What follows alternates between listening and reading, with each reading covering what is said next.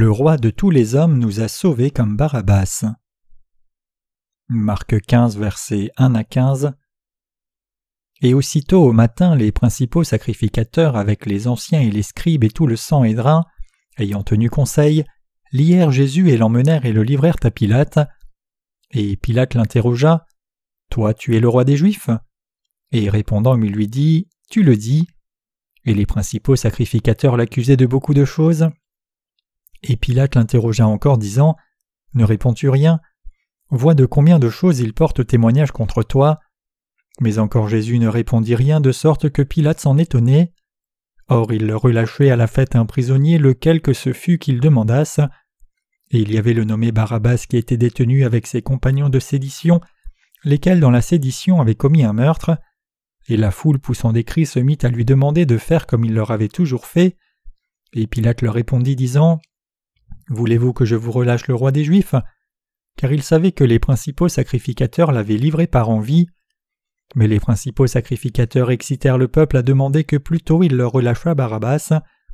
Et Pilate répondant leur dit encore Que voulez-vous donc que je fasse de celui que vous appelez roi des Juifs Et ils s'écrièrent encore Crucifie-le. Et Pilate leur dit Mais quel mal a-t-il fait Et ils s'écrièrent encore plus fort Crucifie-le. Et Pilate voulant contenter la foule relâcha Barabbas et ayant fait fouetter Jésus il le livra pour être crucifié.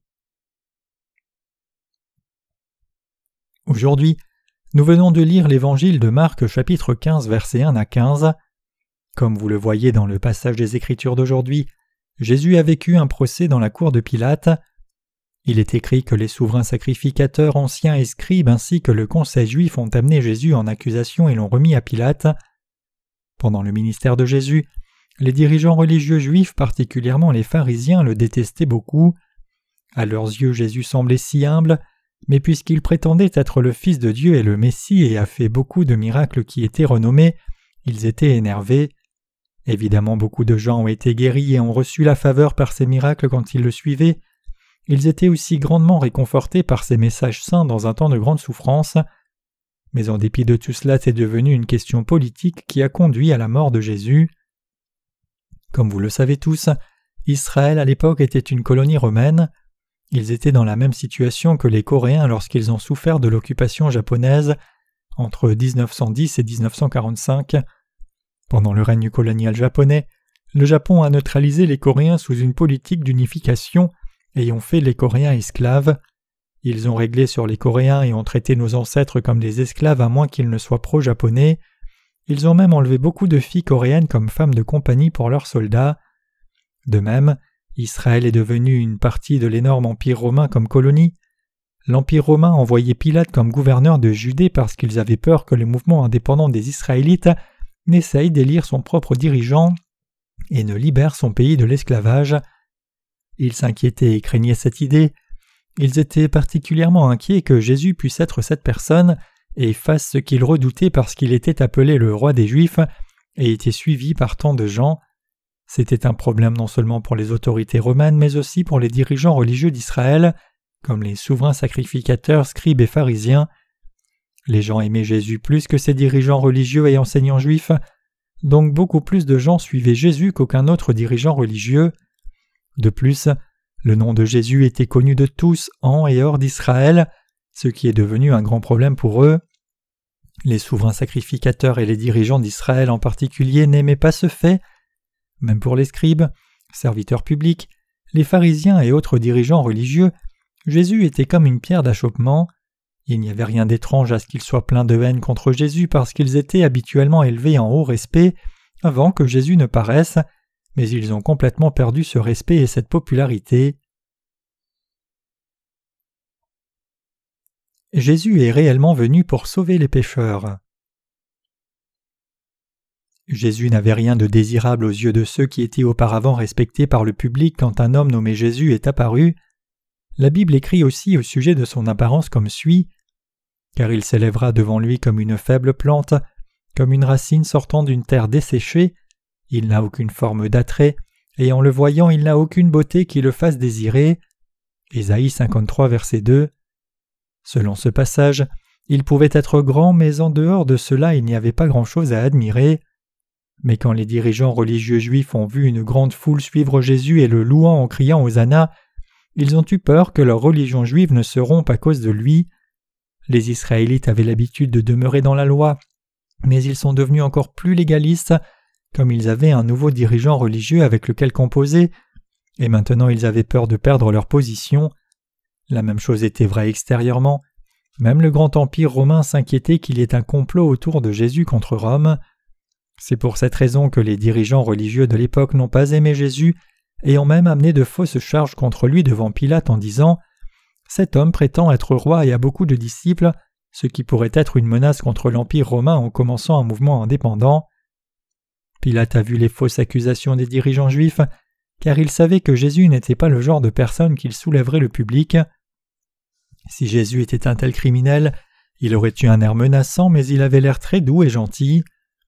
Les dirigeants juifs ont accusé Jésus avec toutes sortes de crimes inventés en disant Il n'a pas seulement prétendu être le roi des Juifs, mais il a aussi essayé de faire un complot et de se rebeller contre l'Empire romain. Mais aux yeux de Pilate, Jésus n'était pas une telle personne. Pilate a donné à Jésus une chance de se défendre en disant Ces gens t'accusent de tant de crimes, n'est-ce pas? Pourquoi ne te défends-tu pas et ne dis-tu rien? Mais Jésus est resté silencieux. Pilate était émerveillé par lui. Les hommes communs avaient accusé le plaignant en retour et auraient trouvé des excuses à leur charge, mais Jésus n'a pas lutté en retour même s'il était si faussement accusé. Comme nous le savons tous, Jésus a choisi d'être crucifié pour payer pour tous nos péchés à la croix parce qu'il a pris tous les péchés du monde quand il a été baptisé par Jean-Baptiste. Il n'a jamais rêvé d'être un roi politique ou un dirigeant religieux en soulevant le public. Il n'avait pas le désir de bâtir une nouvelle religion ou de devenir son dirigeant. Puisque Jésus-Christ, qui est Dieu lui-même, est venu sur cette terre pour sauver tous les gens des péchés, il s'est tenu dans la cour de Pilate pour accomplir sa mission. C'est pour cela qu'il n'a pas répondu à Pilate. Frères et sœurs, tout pays a ses propres jours fériés traditionnels. Chaque pays a des lois spéciales pour décharger des criminels certains jours. Comme vous pouvez tous le savoir, notre pays pratique aussi un pardon spécial où le président libère quelques criminels des jours fériés. Israël allait célébrer le jour férié appelé la Pâque. Ce jour férié servait à commémorer le jour de l'Exode, la sortie d'Égypte, et c'était l'une des plus grandes fêtes en Israël. Donc il y avait une tradition de libérer un criminel à chaque Pâques. Les gens qui se sont rassemblés dans la cour ont demandé à Pilate de libérer un prisonnier selon leur coutume. Ils ont essayé de persuader le gouverneur de le faire en disant C'est une coutume de libérer un prisonnier à chaque Pâques, donc ne devrais-tu pas faire de même? Alors Pilate dit Voulez-vous que je vous relâche le soi-disant roi des Juifs? Non. Alors qui voulez-vous que je vous relâche? Donne-nous Barabbas. Barabbas était un meurtrier malfamé qui a fait un complot et commencé une rébellion contre l'Empire romain. Il a convaincu les gens et a fait beaucoup de choses comme du vol, des incendies, a recruté des soldats aussi pour s'élever contre l'Empire romain. Il était un homme très brutal comparé à Jésus, mais le public a dit quelque chose de complètement inattendu quand on a demandé s'il voulait que Jésus soit relâché. Ils ont plutôt crié fortement Crucifie Jésus, qui prétend être le roi des Juifs, et donne-nous plutôt Barabbas. Pilate a décidé de satisfaire la foule et a libéré Barabbas et retenu Jésus et l'a livré pour être crucifié. Pilate a finalement suivi la voie de cette foule en folie. Pourquoi Jésus s'est-il tenu dans la cour de Pilate comme un pécheur et pourquoi a-t-il été crucifié? Les accusations des gens n'étaient pas totalement incorrectes. Jésus s'est appelé lui-même le roi d'Israël. Pilate lui a demandé es-tu le roi des Juifs? Il répondit et lui dit Tu l'as dit. Marc 15, verset 2. Quand Pilate a entendu les gens accuser Jésus de dire être le roi des Juifs, Pilate lui a demandé si c'était vrai. Tu l'as dit. Le Seigneur l'a pleinement reconnu. Il a été trouvé coupable à ce moment-là. C'était logique pour les Israélites de dire les Juifs ont un seul roi, l'empereur romain. Comment peut-il y avoir un autre roi? C'est un rebelle qui mérite la mort, il doit être exécuté. Même si Jésus l'a admis en disant Tu l'as dit, Pilate savait déjà le vrai tableau. Nous savons aussi qui a dit la vérité une fois que nous rencontrons la personne face à face. Aussitôt qu'il a vu Jésus, il savait que Jésus n'était pas le genre de personne qui aurait fait un complot ou une rébellion. Les politiciens écoutent le public pour obtenir la popularité.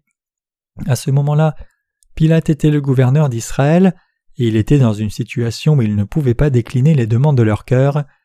Il devait plaire à la foule qu'il criait de relâcher Barabbas comme à l'empereur romain, qu'il avait désigné comme gouverneur d'Israël. C'est pour cela qu'il a envoyé Jésus pour être crucifié et à libérer Barabbas à la place, même s'il ne pensait pas qu'il était coupable.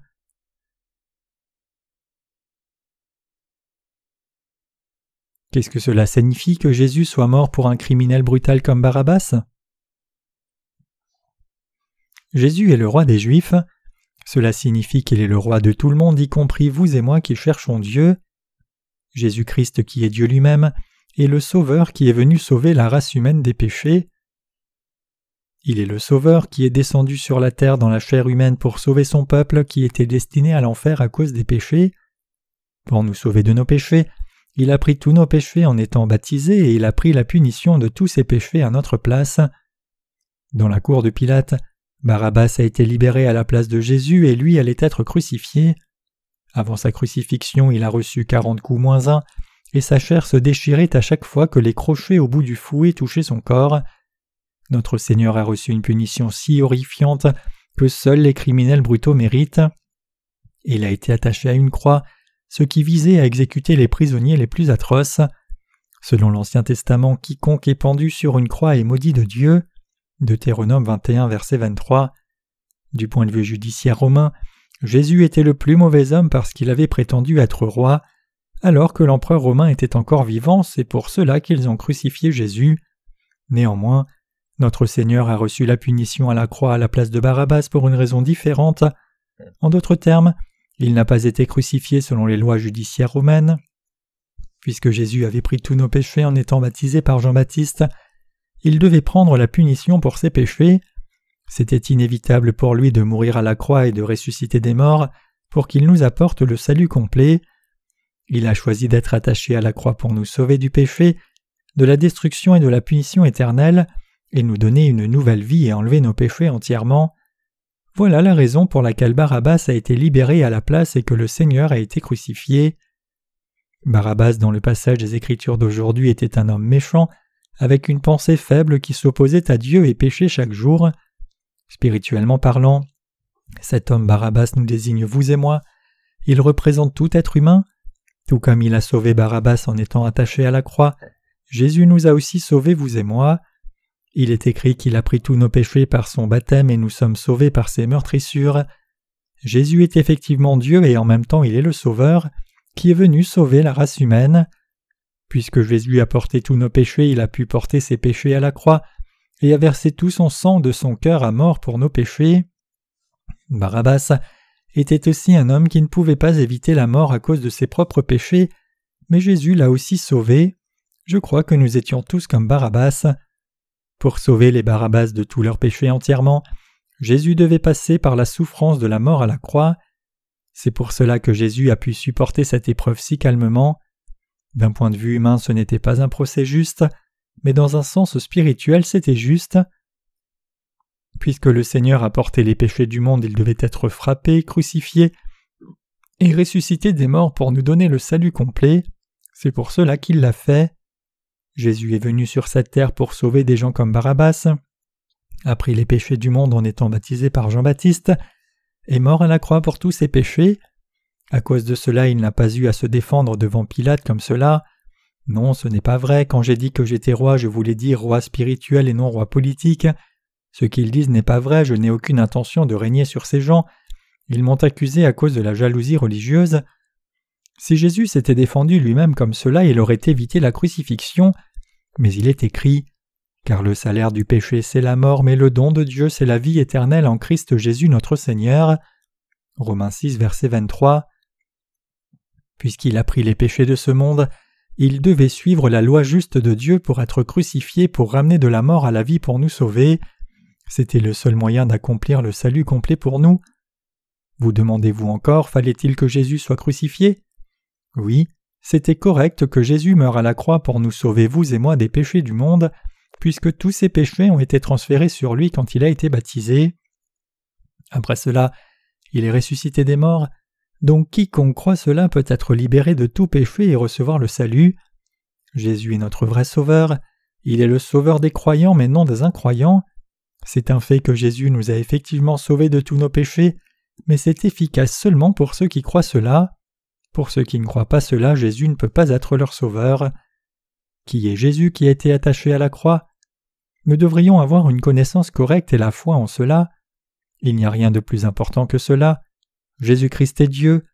Comme roi de tous les rois et le vrai Dieu, il est descendu sur cette terre dans la chair humaine, a pris tous nos péchés par son baptême et mort à la croix, et ressuscité des morts et nous a complètement sauvés. Nous ne devrions pas oublier le fait que Jésus-Christ, qui est Dieu lui-même, nous a sauvés par le baptême de l'eau et de l'esprit. Jésus-Christ qui est Dieu ne nous a pas fait passer par une si grande souffrance, être méprisé, humilié et souffrir de douleurs extrêmes. Il a traversé toutes ces douleurs et situations pour une seule raison, c'était pour sauver la race humaine entière, y compris vous et moi, du péché et de la punition. Il savait que son peuple allait souffrir des péchés, donc il est descendu sur cette terre à apporter les péchés de ce monde et est mort à la croix pour qu'il puisse sauver tout le monde des péchés et nous restaurer pour devenir le peuple saint de Dieu.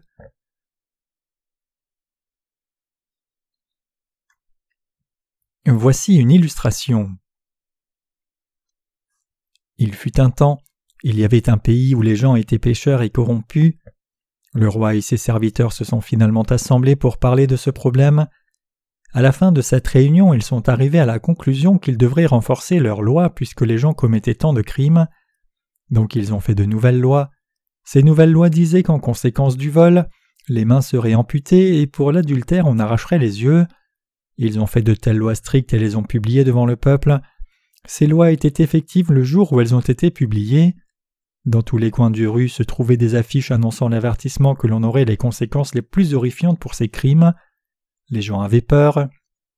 S'imaginant la punition dans leurs pensées, ceux qui commettaient des crimes sans culpabilité commençaient à trembler de peur. Contre toute attente, le fils du roi a commis l'adultère.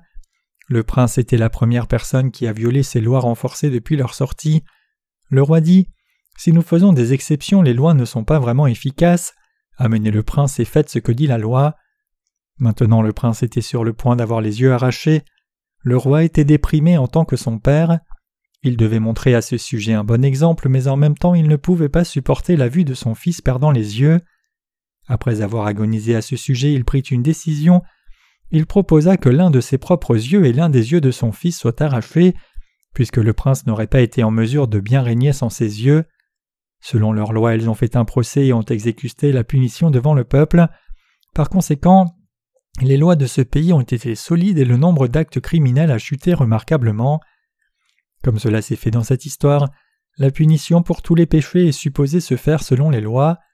Le fait que le Seigneur ait été crucifié était le verdict juste de Dieu, qui est basé sur sa loi. Le salaire du péché, c'est la mort. Dieu nous a donné la loi pour l'observer il y a longtemps. Par exemple, œil pour œil, dent pour dent, main pour main, pied pour pied. Exode 21, verset 24. C'était sa loi.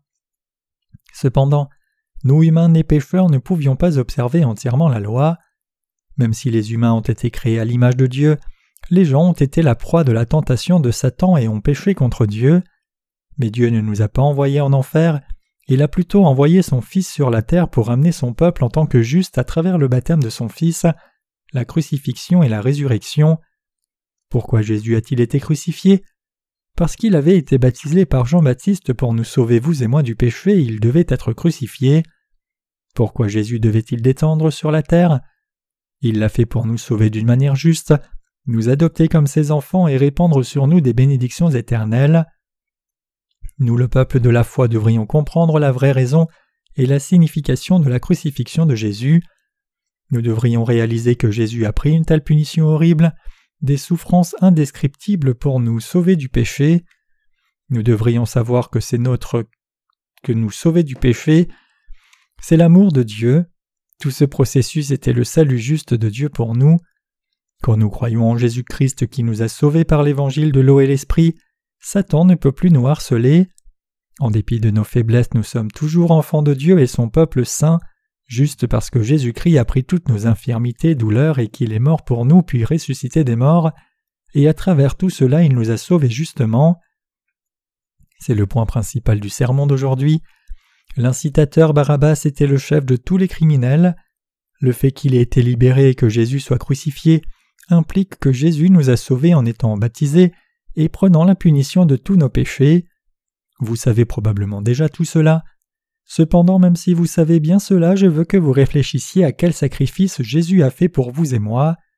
Même des gens dits fidèles ne font pas trop attention au fait que Jésus se soit sacrifié lui-même pour eux. Ils prennent l'évangile de l'eau et de l'esprit comme acquis et savent qu'ils ont été sauvés en croyant dans cet évangile, mais ils ne pensent pas à combien de souffrances Jésus a traversé et combien c'était un grand amour. Nous devrions insister sur cet aspect à partir de maintenant. Combien d'amour fallait-il pour que Jésus soit mis à nu, soit frappé avec des fouets piquants, soit couvert de plaies saignantes et marche vers son terrain d'exécution avec une couronne d'épines enfoncée dans sa tête? Son corps était couvert de plaies. Les soldats romains mettaient en place la croix après avoir attaché le corps saignant sur la croix et cloué les mains et pieds. La peau commence à se déchirer et du sang coule à chaque fois que le cœur bat, à chaque moment où il respire. Comme le sang de son corps continue de couler, il meurt littéralement de ce saignement excessif. Tout est accompli. Jean 19, verset 30. Laissant sa dernière parole, il abandonne son esprit. La raison pour laquelle Jésus est mort si rapidement peut être qu'il n'était pas en très bonne santé. Ce n'est pas important qu'il soit mort rapidement ou doucement, tout ce dont nous devons nous rappeler, c'est que le Seigneur est mort pour enlever nos péchés. Nous devrions méditer là-dessus et être reconnaissants pour cela. Je donne louange à Jésus pour avoir souffert pour nous dans son amour infini. Je ne peux assez remercier le Seigneur d'avoir porté cette souffrance pour nous et de nous avoir entièrement sauvés. Disons cela la bouche grande ouverte. Merci d'avoir porté toutes mes souffrances. Bien, nous devrions exprimer nos remerciements avec nos lèvres devant Dieu. Il est naturel de se sentir plein de gratitude et de dire merci et de nous rappeler de la grâce tout le temps. Le Seigneur qui nous a sauvés vit toujours dans nos cœurs. Notre Seigneur pourrait dire merci de me reconnaître lorsque nous nous rappelons de son ministère du salut et le remercions de nos lèvres lorsque nous entendons sa parole. Remercions Dieu de tout cœur dans ce sens.